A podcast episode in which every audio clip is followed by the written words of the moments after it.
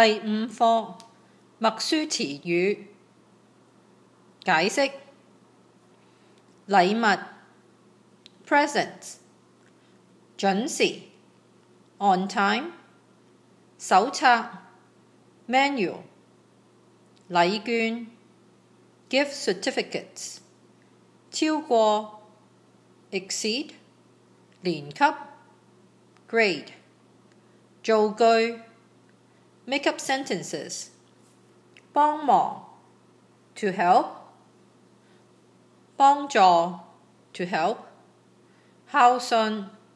to be loving and obedient 工作 work or job 破布 rags 废物 waste 有效 effective 公司 company